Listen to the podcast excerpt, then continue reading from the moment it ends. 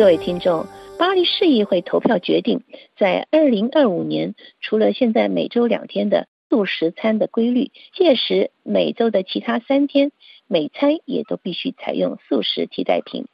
巴黎食堂将提供学生餐饮时采用比较少的肉。无论如何，这就是巴黎首都市议会投票的意义。该项投票结果规定了，在二零二三年，其公共食堂餐厅每周。提供两顿素食餐，并在二零二五年时，每周的其他三天，学生餐厅也要提供素食替代品。由于周二市议会投票表决这项修订计划，巴黎市政府负责可持续食品的副手，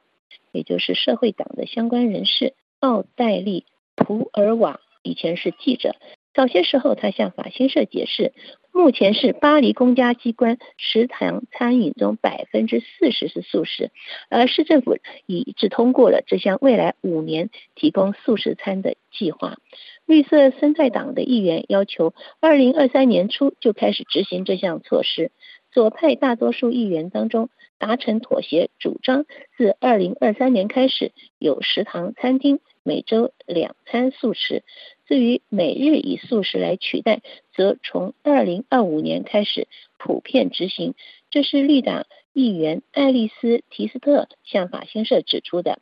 第一项措施将从二零二三年九月一日实施，第二项措施则从二零二五年一月一日起实施。这是奥黛丽·普尔瓦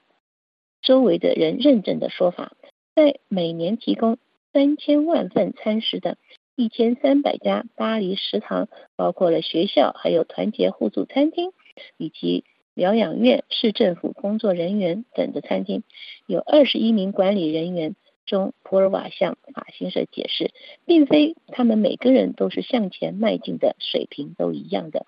对于这位曾经的记者来说，这些措施的目标有三个，也就是减少城市的碳足迹，有更好的尊重饮食的多样性和创造。财务余地，以便管理者可以购买其他品质更佳的食物。市政府还希望将目前用于集体餐饮的有机和可持续性的食品比例，从二零零八年的百分之八提高到二零二七年的百分之百。其中百分之五十，它的产品的生产距离要首都不到两百五十公里。普尔瓦女士强调说：“今天平均生产地的里程是六百五十公里，太远了。”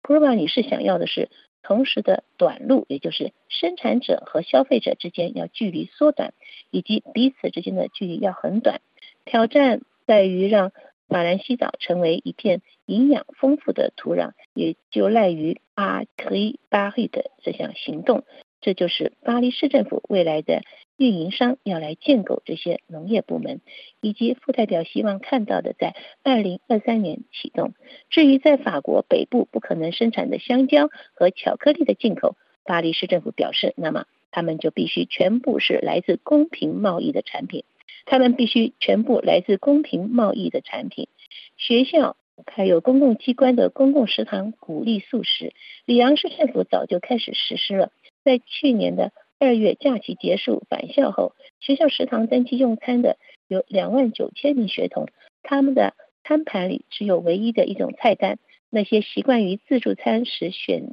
择的菜肴，或者传统进餐时学生坐下后有人服务端上来的菜，他们将只有单一的素食菜单。美食之都的里昂是右派执政的里昂市政府。在新冠疫情大流行中，很技巧的隐藏式的把这项素食作业以烹调技术来提供给学童素食餐。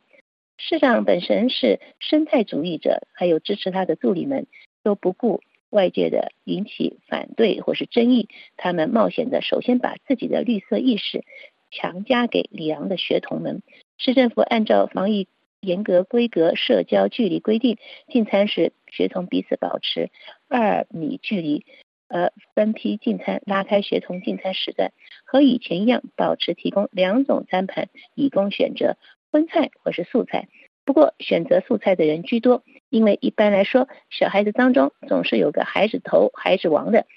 孩子王吃什么，其他的孩子会跟进。市政府就是用这样的技巧，成功的推展他们的学校素食餐厅的计划，